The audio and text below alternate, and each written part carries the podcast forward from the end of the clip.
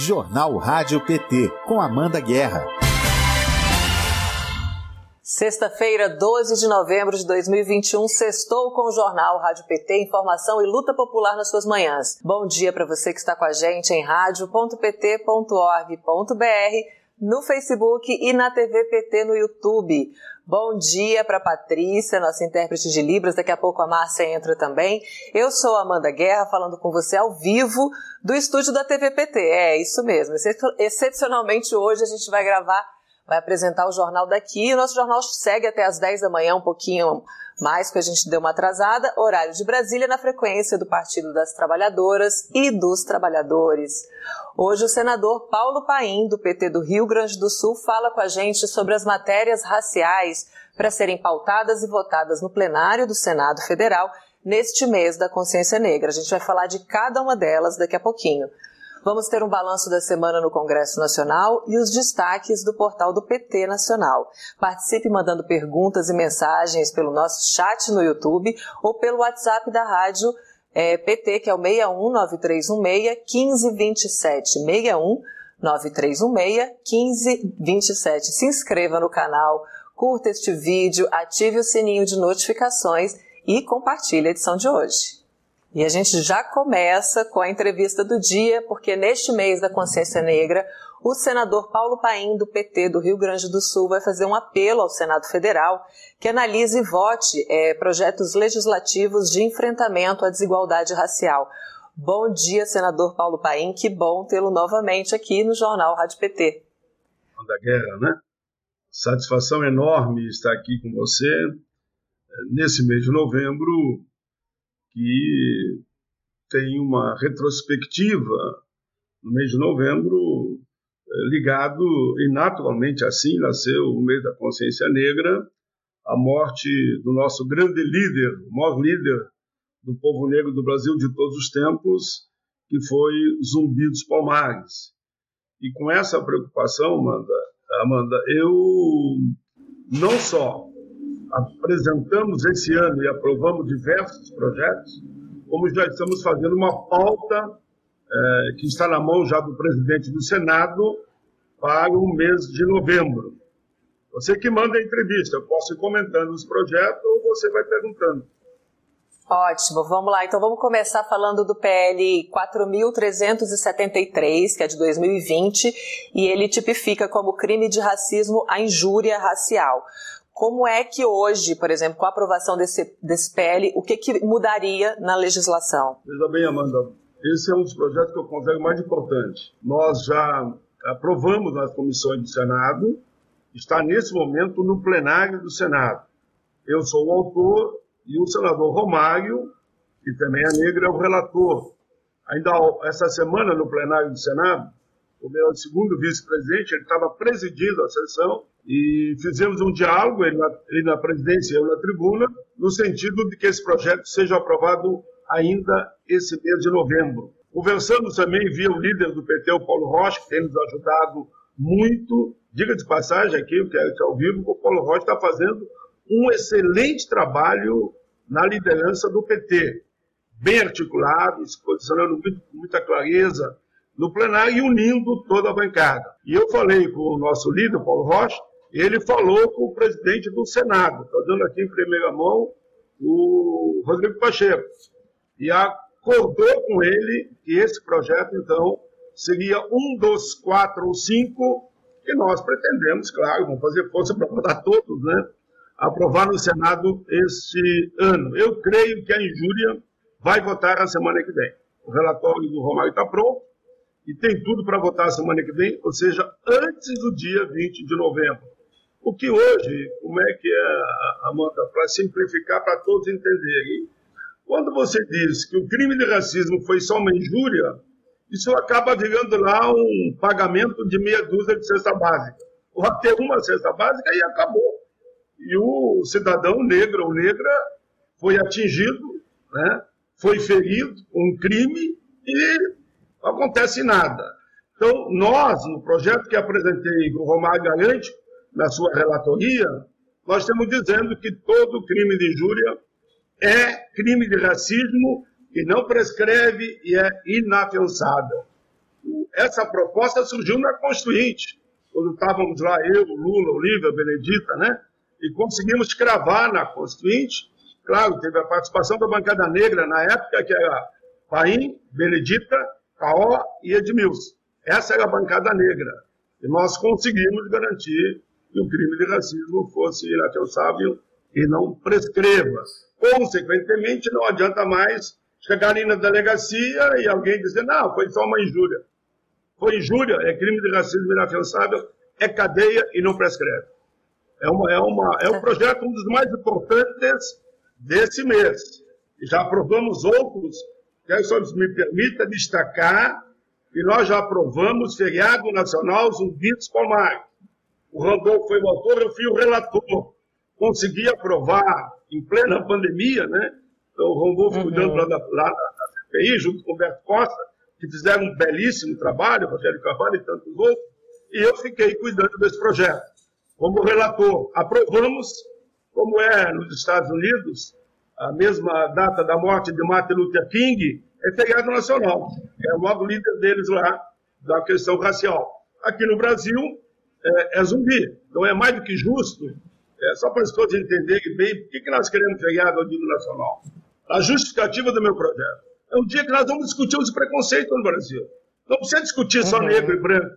Vai discutir preconceito contra a mulher, contra a pessoa com deficiência, vai discutir é, preconceito contra LGBTI+, mas a marca é preconceito em relação ao povo negro, e negros e negras, né? Mas aí a marca que chama para o grande debate para combater todo dia de preconceito. Tomara que nesse dia o Brasil pare, eu chego a dizer, tomara que um dia o mundo pare, num único dia, só para discutir racismo, preconceito, discriminação. E só acreditamos numa sociedade de fato para todos. Eu sempre uso essa frase aqui, é, que já carimbei ela. Porque direitos humanos não têm fronteira. E o nome é já diz, né? Se fosse para poucos, é, a gente não chamaria de direitos, né? Chamaria só de privilégio Exatamente. mesmo. Falando Exatamente. em privilégio, né? O, o, o, ensino superior, muitas vezes, por muito tempo, foi é, e ainda é muitas vezes um privilégio para poucos, né? E o Brasil avançou muito é, na inclusão com as cotas raciais das universidades, que depois foram aprimoradas e incorporadas a vários recortes de políticas públicas na educação. Eu queria que o senhor falasse agora um pouquinho do PL 3.434, que também integra essa lista de matérias contra as desigualdades raciais. E fazer também aqui um destaque que todas essas matérias que a gente está falando aqui hoje têm ou autoria do, do senador Paulo Paim ou participação dele na autoria. Então, comentar um pouquinho desse PL agora, senador, por favor. Olha, a política de cotas é uma das propostas, para mim, mais importante, mais interessante. E, banca de passagem, eu sempre digo dou entrevista, não é que eu esteja aqui fazendo propaganda para Lula, para Dilma, sei lá o quê. Eu só falo os fatos. A política de cotas surgiu no governo Lula e Dilma. E foi um grande gol, não é nem de placa, é gol de ouro no Brasil, para a comunidade negra. Veja, naquela época, quando não havia política de cotas, nós tínhamos na universidade em torno de 10% de negros. Hoje, na universidade pública, nós somos maioria de negros e negras, graças à oportunidade que deu a política de cotas. Não é que nós queremos ser é, somente os negros, queremos sim equilíbrio, que haja no mínimo 50% a 50%, tanto na universidade pública como na particular. Então, o que, que acontece? O ano que vem, 2022, nós teremos a renovação, a discussão, porque quando nós aprovamos lá atrás, foi por 10 anos. Vence agora e vai ter a revisão o ano que vem. Nós queremos que permaneça a política de cotas, aí tem mais de 30 projetos já colocados lá no Congresso. Tem projeto até contra, e tem mesmo, mas tem muitos que são muito positivos. Tem um, por exemplo, que diz que enquanto houver desigualdade no país, tem que ter a política de cotas. Referindo, claro, aqui o povo negro. Outros que dizem, não, mais 20 anos. Outros dizem, mais 10 anos. Eu sou do princípio, uhum. e, e até para defender a política de cotas, que cotas é um meio, não é um fim. Né? Não é uma, uma lei é, que vai ficar eterna. Alguns países que adotaram a política de cotas adotaram até que houve um equilíbrio. Dali para frente não foi preciso mais política de cotas. nós temos a mesma visão, mas enquanto houver esse desequilíbrio enorme entre negros e brancos, é preciso que se mantenha. E quando eu pegar o conjunto da obra, universidade particular e pública, e temos aí uma série de, de, de encaminhamentos do nosso governo ainda, como o ProUni, um belo programa, indiscutível, nós precisamos dar essa oportunidade. Então, o projeto que eu apresentei, eu digo, re, renove-se de imediato por mais 10 anos. Né? Esse uhum. que diz o nosso projeto. Renova de imediato, bom. Eu sempre digo, como eu digo que não é atividade fim, é atividade meio para atingir um objetivo, daqui a 10 anos a gente revisa. Se precisar mais 10, mais 10 ou mais 20. Essa é a ideia, mas eu não estou preocupado, já um outro projeto na Câmara que fala em 20 anos, já foi aprovado numa comissão, e as pessoas perguntam, afinal, qual vai valer? Aqui, para as pessoas entenderem como funciona o Congresso, né? Quando uma casa aprova, a outra casa, se tiver lei semelhante, ela é apensada. Aí volta para a casa original. Digamos que nós aprovemos o nosso projeto aqui no Senado. Vai para a Câmara, essa Câmara vai modificar, volta para nós. Nós garantimos no mínimo 10 ou podemos levar para 20. Se assim, por exemplo, a Câmara aprovar e vice-versa. A casa que aprova primeiro, a outra complementa ou aprova é, na íntegra. É fundamental nós mexemos no conjunto da obra, inclusive para a pós-graduação. Que pós-graduação foi assegurada também no nosso governo, mas ficou como uma norma, como um direito, mas não está na lei. Nós estamos colocando na lei que, inclusive, temos que ter cota no espaço da pós-graduação pela importância que é. Eu acredito que esse debate vai ser um debate é, positivo. Eu acho que ninguém vai ter ousadia. E ano que vem é ano eleitoral, hein? Eu digo uhum. isso porque é, tem que servir também o ano eleitoral para pressionar. Né? Quero ver quem vai ter coragem de votar contra a política de cotas em 2022. Ao contrário do que alguns temiam, eu digo, não, eu vou apresentar, acho que fui o primeiro que apresentei, em nome do PT, claro, da bancada, o primeiro projeto de renovação da política de cota. Aí uns estavam meio na dúvida, deixa que eu apresento. E vamos ver. Agora tem mais de 30, e que bom ter mais de 30 circulando já, né? E eu quero ver, e quem vai consolidar isso, afinal, nas duas casas, não vai dar mais agora. O ano já terminou. Né? O ano praticamente terminou. Nós temos o quê? Uns dia útil para trabalho, não temos nem 30 dias mais. Como o ano terminou, a política de cota vai ser aprovada, ele está em pleno vigor o ano que vem, né? Ele vai ser aprovado o ano que vem, em pleno ano eleitoral. E é muito bom mesmo, quero ver, em ano eleitoral, alguém vai ter coragem, ou não é coragem, né? A covardia de votar contra uma lei tão importante como essa, que é garantir espaço na universidade para negros, brancos e índios. E espaço, claro, tem o corte social também, que é os mais vulneráveis, que são os negros. Né? Exato, tem aqui a participação do nosso público. É, parabéns, grande senador, é o melhor senador do Congresso Nacional, é o que diz o Plácido Pereira Prado para o senhor. A Deusete Alves diz: PT é lindo nas ações, é, é, enfim, é lindo em tudo.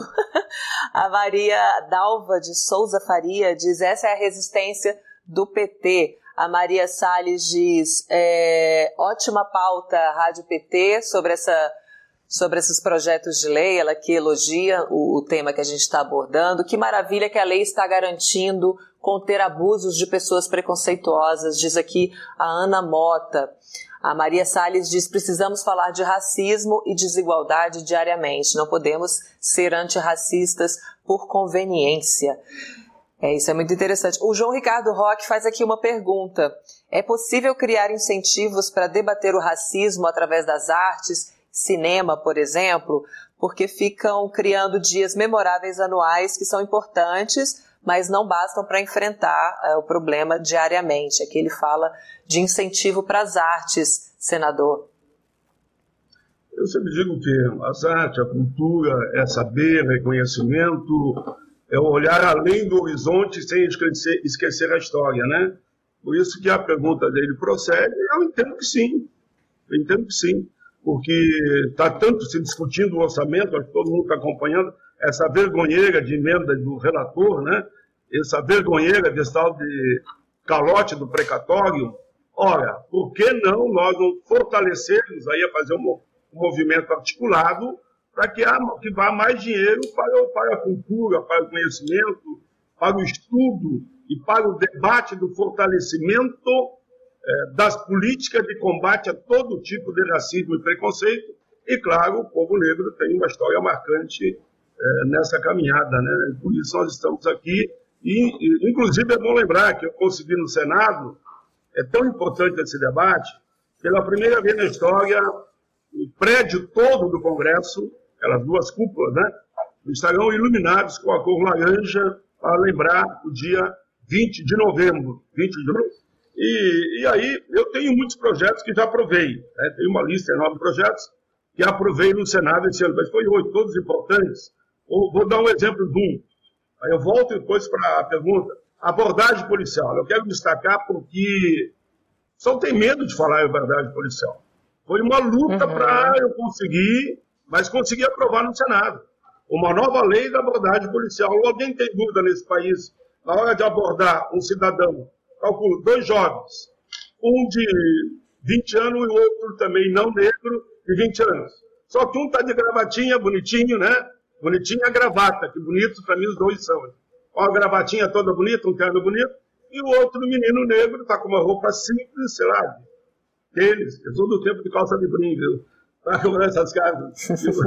Eu chamo calça de brinha, eles que brinha é esse? Essas calças que a gente usa, que vocês usam tudo, tudo cortado pelos pontos aí. Você conhece bem, as calças todas cortadinhas no joelho, né? Essa que eu chamo calça de brinha. Bom, então o menino lá desse jeito, qual é que vai ser abordado com mais hostilidade? Com certeza vai ser o negro que não está vestido na visão deles, como eles entendem como adequado. Por isso que a abordagem policial, o mundo está enfrentando esse debate. A partir do assassinato do George Fox, se não me engano, lá nos Estados Unidos, e do Beto aqui em Porto Alegre.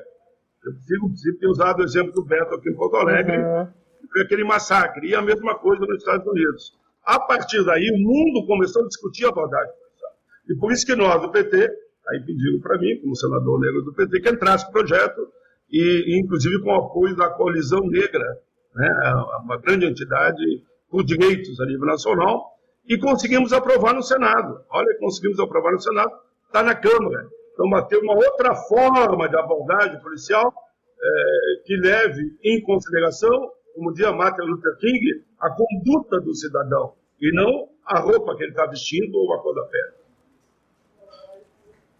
Hoje a gente recebe o senador Paulo Paim para falar das matérias que combatem a, injusti a, injustiça racial e a importância delas serem votadas ainda este mês no Senado. Senador, a gente conversou essa semana com o antropólogo Milton Guran, da Universidade Federal Fluminense sobre o Cais do Valongo, no Rio de Janeiro, que é o mais importante monumento físico da chegada de africanos escravizados nas Américas. Durante uma escavação em 2011, descobriu-se o local por onde desembarcaram mais pessoas escravizadas no mundo inteiro. A Unesco reconhece o local como Patrimônio Histórico da Humanidade e o PL da sua autoria, né, de número 2000 deste ano, reconhece o sítio arqueológico da região do Cais do Valongo como patrimônio da história e da cultura afro-brasileira. Senador, com a aprovação desse projeto de lei, o que fica garantido para este local, que é tão importante né, para a memória brasileira e mundial? Amanda, eu presido aqui no Senado a Comissão dos Refugiados Migrantes, Imigrantes, enfim, setor bem vulnerável é, da sociedade. E nós realizamos, inclusive, uma audiência pública. Foi uma verdadeira aula que os intelectuais negros deram naquele dia quanto a esse tema. E o que, que foi feita a audiência pública? Porque eu apresentei é, o PL 2000, que reconhece o sítio arqueológico da região do Cais do Valongo como patrimônio histórico e da cultura afro-brasileira, em decorrência do título Patrimônio Histórico da Humanidade conferido pela Unesco. O cais é considerado como o único vestígio material do sequestro dos africanos escravizados nas Américas. E também que jogaram lá. Foi um trabalho bonitaço da comunidade negra e, infelizmente, como não há uma lei que consagre definitivamente esse patrimônio da humanidade, segundo os especialistas, nós podemos perder até o título dado para o Cais do Valongo de Patrimônio Histórico da Humanidade. É um dos projetos que nós estamos já Graças a Deus. Quero destacar o trabalho do Paulo Rocha, viu? Não é porque é do PT, não. Uhum. Tem gente do partido que também ajuda. Paulo Rocha levou essa demanda da comunidade negra. É, casualmente, eu sou o relator bom, fazer o quê? Né? Alguém tem que apresentar, né? E, e esse é um dos que vai para a pauta no mês agora de novembro. Esperamos que vá semana que vem. Está previsto, nós pedimos quatro projetos. O 473, que você já comentou, né, que é da injúria, da injúria racial, já aprofundamos, o Romário é relator, está previsto para votar no Senado a semana que vem.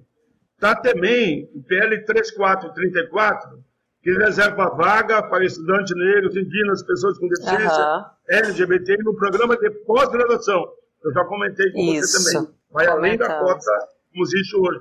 Mas tem também, que nós temos pedindo que vote, ele é educativo, é gasto zero para a União, o PR 55, projeto 55, que cria o selo Zumbi dos Palmares nos municípios que adotarem políticas públicas destinadas ao combate ao racismo e aos preconceitos, inclusive no mundo do trabalho. É muito importante essa, essa ponderação, porque daí nós, onde o município que tem de fato política afirmativa, não só aqui, em ano eleitoral, uhum.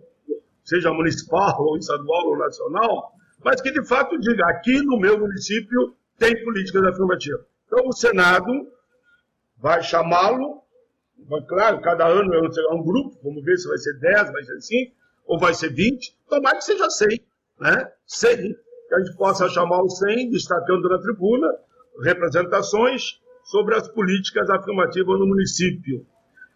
Por que, que é educativo? Eu quero aproveitar esse gancho, já que eu falei dos quatro que nós pretendemos votar, já aprovamos um monte, podia levar, lembrar do Estatuto da Igualdade Racial. E me permitam aqui que eu diga uma fala do presidente Lula vai assistir esse programa, que quando era para aprovar o Estatuto da Igualdade Racial, havia uma divisão no movimento negro. Né? Tinha opinião para todo lado, e legítimo isso, né? Muito legítimo. Uhum. Porque quando eu apresento o Estatuto da Igualdade Racial, ele surgiu quando a William Mandela, quando eu vou para os Estados Unidos, vou para a África do Sul, eu, Edmilson, Caó, a Benedita, João Hermes, Domingo Leonel, eram seis, é, da William Mandela eu recebi a Carta da Liberdade. Daí trouxe para o Brasil, discutimos no partido, discutimos com o movimento negro, surgiu a simpatia e ali nós começamos a trabalhar o Estatuto da Igualdade Racial. Ele hoje é uma pérola, é um marco das políticas públicas, é o, o estatuto que eu, eu sou autor de quatro estatutos, mas esse eu tenho, digamos, uma, uma afinidade mais profunda devido a toda a, a história raiz, digamos, da minha vida, né? ou seja, lá do, jardim de infância até aqui ao Senado da República. Então, o estatuto ele é fundamental, fundamental para que seja implementado no dia a dia. É, e por que, que eu estou falando dessa? Voltando para o estatuto, falando em cota, estamos falando muito aqui, eu quero falar um, um segundo que seja da Lei 10.639. Nunca me esqueço, Esther Gross, autora, e votamos também e aprovamos.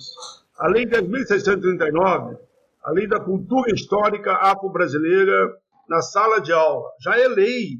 Mas só que hoje, se você analisar, não chega, acho que a 20% do número de municípios que efetivamente fazem esse debate na sala de aula sobre como foi a verdadeira participação do povo negro e índio na formação do povo brasileiro. Há uma enorme distorções. Hoje nós temos livros, claro, construídos já por historiadores, por intelectuais, enfim, que dão essa qualidade para que na sala de aula, que eu sempre digo que o combate ao racismo, de, teríamos que dizer, começa lá no jardim da infância, como dizia o Mandela, né?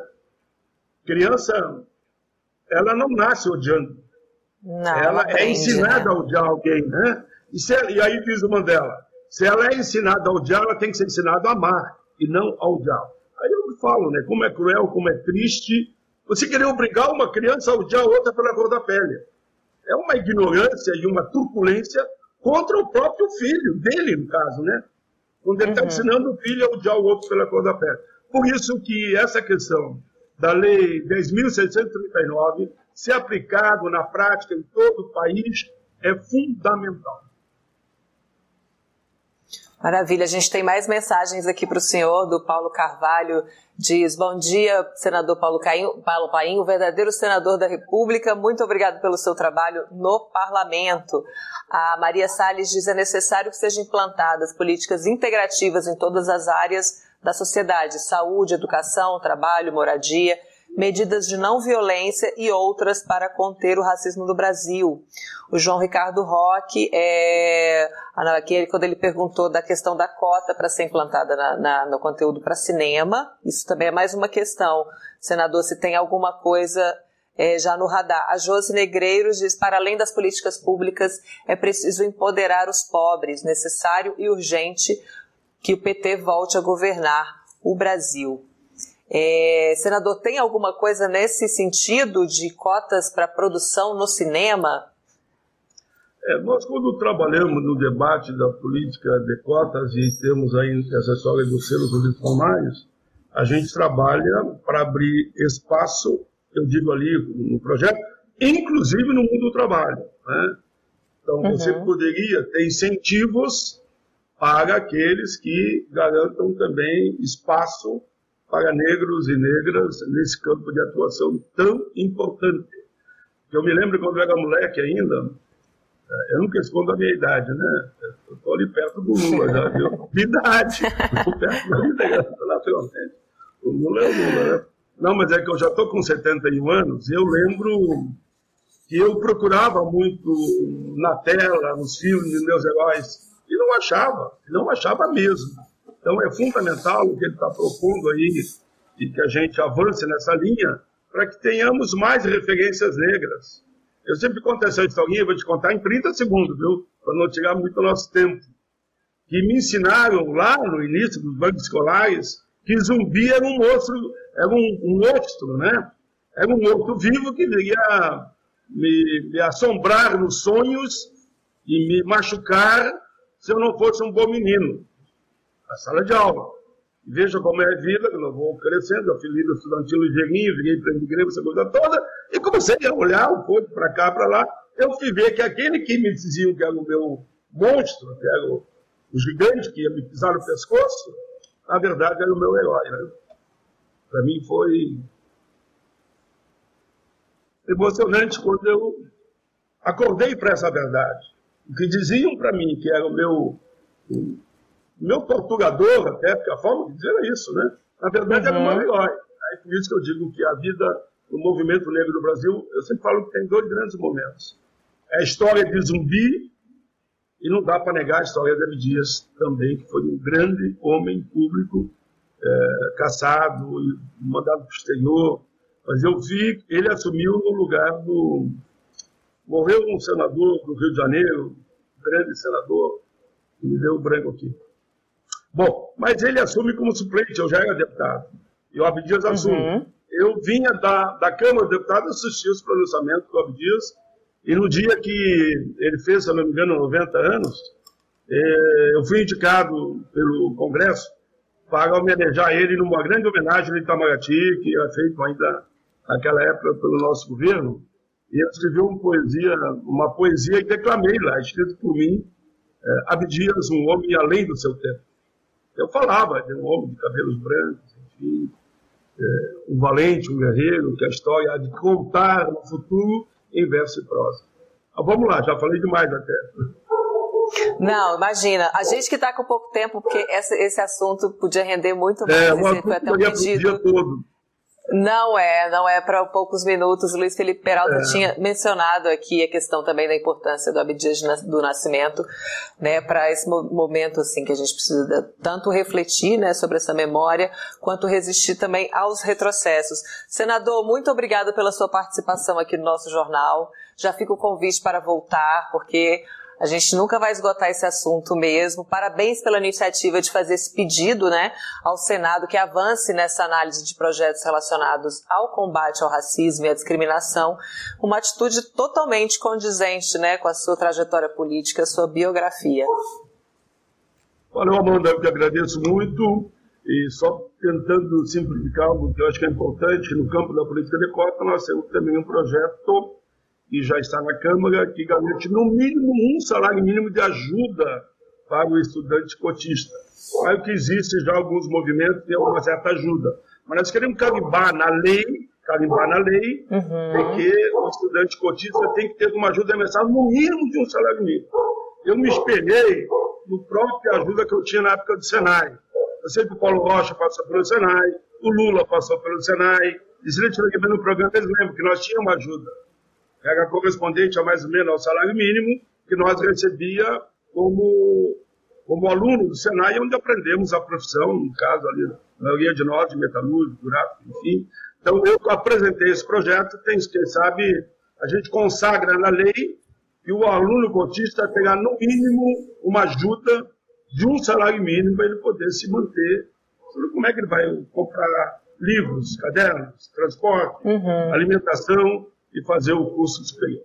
Mas, Amanda, muito obrigado, foi muito bom estar contigo. Foi muito bom mesmo. Obrigada, senador. Bom dia, bom final de semana. Bom dia. Se você chegou tarde ou perdeu esta entrevista, não se preocupe, porque ela vai ser reprisada às três da tarde em radio.pt.org.br e vai virar também podcast nas nossas plataformas, porque teve gente aqui que perguntou sobre o projeto de injúria racial que foi o Pedro Bicudo. A gente conversou sobre esse projeto no começo da entrevista, Pedro. Então você recupera ela às três da tarde na nossa rádio ou também no nosso Spotify em formato podcast. Agora a gente vai saber notícias do Congresso. Não sei se vai ter vinheta, vai ter vinheta. Eu vou começar com a Thaís Ladeira sobre o Senado Federal. Bom dia, Thaís.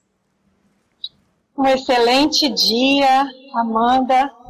Primeiro porque é sexta-feira, né? Segundo, porque chove nessa Brasília, não sei se vocês vão conseguir ouvir o barulho da chuva que cai nesse momento, aqui onde eu estou. E terceiro, porque a gente acaba de ter uma aula de cidadania, de parlamento, de capacidade legislativa, e a gente já trouxe o senador Paulo Paim aqui no programa, inclusive para falar dessa trajetória legislativa dele, mas é sempre uma inspiração poder ouvir o senador e toda a sua batalha, que é muito coerente com a sua trajetória, todo o seu trabalho.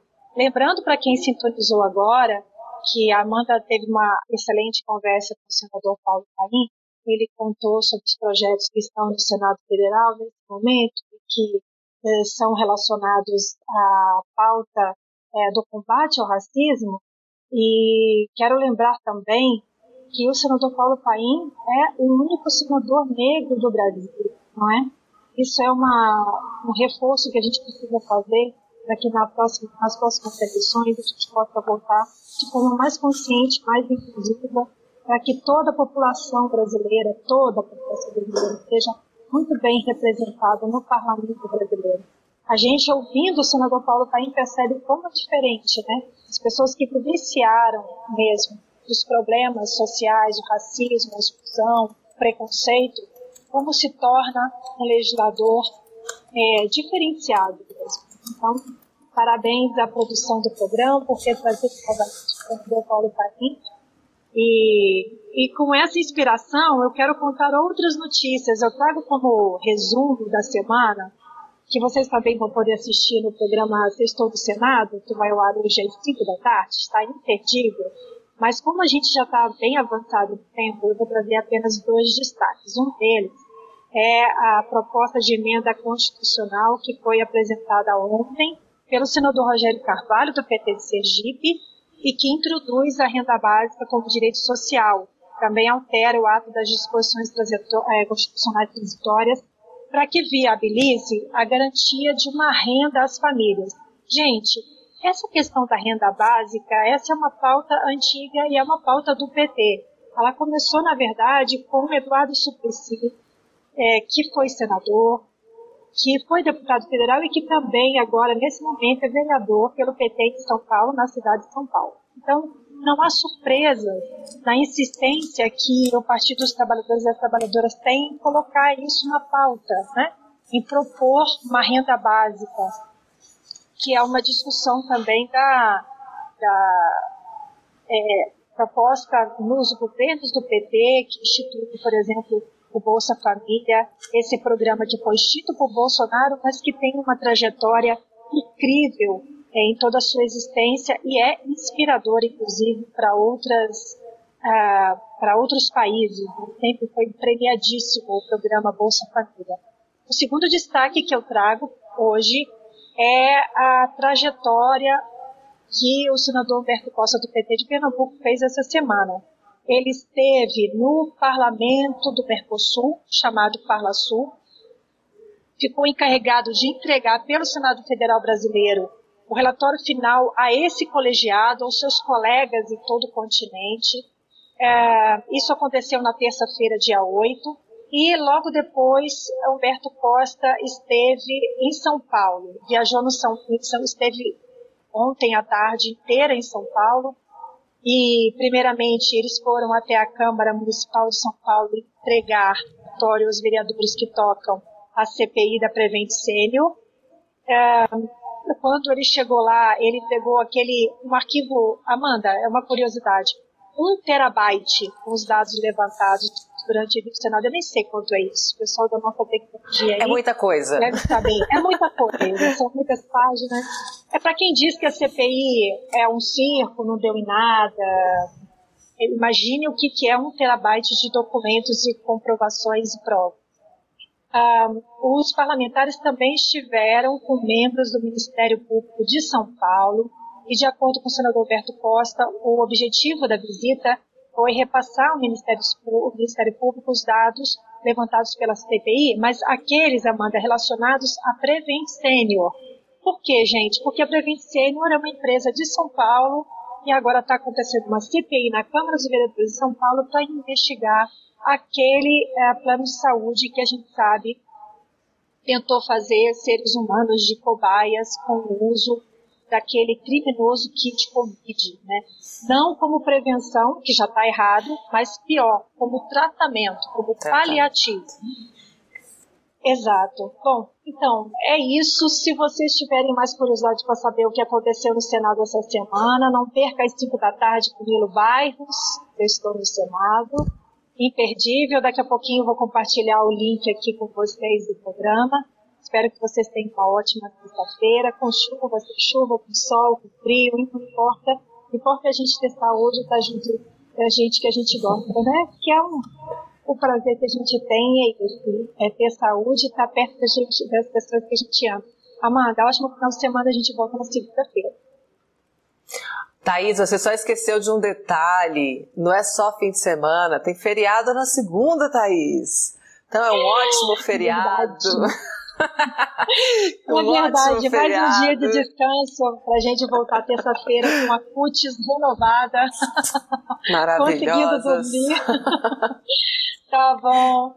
Obrigada então pela lembrança. Ótimo final de semana e um ótimo feriado também para vocês.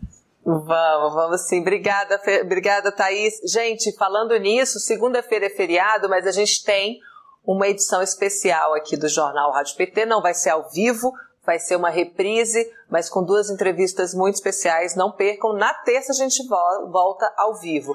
Vamos saber agora o que, que vai ser notícia hoje no portal do PT Nacional. O Fernando Brasil conta pra gente. Bom dia, Destaques Fernando. Destaques do portal pt.org.br.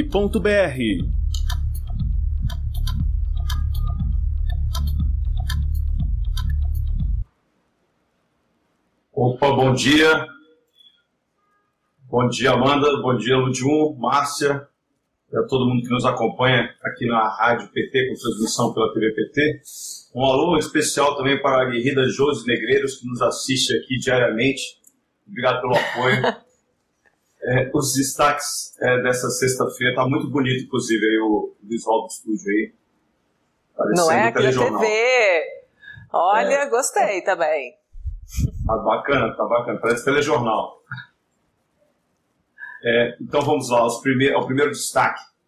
Auxílio Brasil é Bolsa Família improvisado e põe em risco o futuro do programa, denunciam a ex-ministra Teresa Campelo e o economista Bruno Moretti em artigo publicado na Folha de São Paulo. Segundo Campelo e Moretti, o projeto do governo Bolsonaro é mal desenhado, burla várias leis e não tem garantia de fonte de financiamento com previsão de término após as eleições de 2022. Além disso, os dois advertem. o Auxílio Brasil sacrifica 20 milhões de famílias que vinham recebendo o auxílio emergencial, serão excluídas abruptamente sem sequer uma orientação para a transição rumo a um cenário de caos. A gente reproduz esse importante alerta que é o artigo de Bruno Moretti e Tereza Campelo, que foi ministra de, do Desenvolvimento Social e Combate à Fome no governo Dilma. Na área de economia, a inflação avança sobre o comércio depois de atacar a produção industrial e a renda das famílias. Indicadores da Fundação Getúlio Vargas eh, e IBRE apontam que o cenário é desaceleração de desaceleração nas vendas. De acordo com a pesquisa, a causa da queda do consumo é o forte aumento da inflação, totalmente descontrolada, sob gestão do ministro da Economia, Paulo Guedes. Ainda segundo a FGV, a tendência de aumento dos juros sinaliza desaceleração ainda maior nos próximos meses. Grandes supermercados também registram queda nas vendas no país, que hoje tem um dos maiores índices de inflação do mundo. A gente vai dar o fato e as causas desse desastre econômico. Falando em desastre, um dos itens que mais pesa no orçamento das famílias brasileiras, a conta de luz registra aumentos que vão é, até 39% no país, com a alta média de 30,3% em 12 meses até outubro. A energia elétrica residencial segue como um dos itens de maior pressão dentro do Índice Nacional de Preços ao Consumidor Amplo, IPCA. A inflação acumulada no período de 10,67%, os reajustes na conta de luz responderam por 1,3 ponto percentual. Uma das razões do aumento é, é a chamada bandeira hídrica, criada pelo governo para transferir para o povo a sua incompetência de gestão no setor. Em Amanda, é isso. Sextou com esses destaques aos que nos acompanham. Não deixe de se inscrever no canal para não perder nenhum conteúdo do nosso partido. Compartilhe essa edição, deixe o seu like, siga as redes sociais e acesse pt.org.br para ficar por dentro da disputa política nacional e global. Bom fim de semana a todos e bom feriado. Dessa vez eu não esqueci. Terça-feira a gente se vê. Inesquecível essa informação. Fernando Brasil. A gente não pode esquecer que a gente tem mais um dia para descansar. Muito obrigada. Exato. Bom final de semana, bom trabalho, bom feriado. A gente se vê na terça-feira. Você também. Terça-feira, até lá. É. Pessoal aqui que está no chat falando com a gente, ainda tem mensagens aqui para o senador Paulo Paim, da Margarida Maria, Maria Vieira Pontes. Ela diz: senador Paulo Paim lutou muito contra a reforma trabalhista de Michel Temer. Verdade. Aliás, ele está sempre à frente né, dessas lutas pelo povo brasileiro, pelos direitos das pessoas. A Josi Negreiros diz: é, não faltam. Josi Negreiros, você que, que recebeu aí uma dedicação especial do Fernando Brasil. Acho que foi nossa primeira espectadora aqui no Jornal Rádio PT. Um beijo, Josi. Não faltam leis. Se aplicadas, teríamos um país de justos e felizes. As leis são relativizadas pelo Judiciário. Outro ninho de vespas que precisamos é, mexer até as entranhas. Lídia Maria Gomes da Silva diz: Bom dia, Paulo Paim, gratidão pelo seu trabalho. Nosso, nosso país precisa de gente como você. A Jeanette Marzola diz que a lei de responsabilização ao crime de racismo tem que ser cumprida com rigor em todo o Brasil, principalmente nas câmaras municipais. Tem acontecido atos explícitos de racismos e de racismo em várias cidades. Verdade. A, cena, a vereadora, né, a Paola Miguel, teve aqui ontem dando aquele relato horroroso, né, do desrespeito a, a, ela no seu local de trabalho, com injúrias raciais, com racismo mesmo, né? A gente não chama de injúria racial, racismo, ataques racistas dentro da Câmara Municipal de Campinas. Isso está ficando comum e as pessoas estão muito à vontade mesmo. Bom, eu vou dar agora para vocês o resultado que eu tinha que ter dado ontem da nossa enquete, mas vamos hoje ao resultado, né, da votação para a escolha do nosso novo quadro, escolha do nome, né, do nosso novo quadro, com a nossa correspondente na Europa, Fernanda Otero. A gente tem a imagem aí, produção, para mostrar?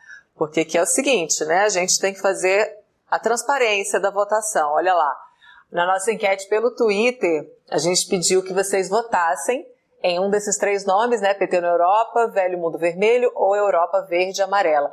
Então, com 71,7% dos votos, PT na Europa foi escolhido o nome do nosso novo quadro, que estreia na semana que vem, já com notícias da agenda do presidente Lula na Europa. Então não percam, nosso, nosso jornal está ficando cada vez melhor com a participação, com a ajuda de vocês, que são fundamentais para a gente construir esse conteúdo todos os dias. O Jornal Rádio PT de hoje fica por aqui, mas a Rádio PT segue no ar com informação, podcasts e muita música boa. Siga a Rádio PT também no Spotify e aproveite nosso conteúdo no Spotify e no Twitter, arroba Rádio PT. É Rádio PT Brasil, gente? Que susto. E agora? Alguém me fala aqui, produção. Gente, esqueci, me tive um branco. Rádio PT Brasil? Rádio PT Brasil. Obrigada, Giovana Gomes. Rádio PT Brasil, arroba Rádio PT Brasil no Twitter. Siga a gente também, que todas as informações elas são postadas lá em primeiríssima mão. O nosso muito obrigado aos 21 diretórios estaduais do PT que nos apoiam nessa transmissão do jornal Rádio PT no Facebook. A gente volta na segunda-feira, como eu falei, com uma edição especial, né, de feriado, e na terça-feira ao vivo, a partir das 9 horas da manhã, em radio.pt.org.br, pela TV PT no YouTube e pelo Facebook. Se inscreva no canal, curta os vídeos, acompanhe a rádio, o portal e siga as nossas redes sociais. Muito obrigada pela sua companhia. Tenha um ótimo final de semana, um ótimo feriado. Rádio PT, aqui toca democracia. Rádio PT, aqui toca democracia.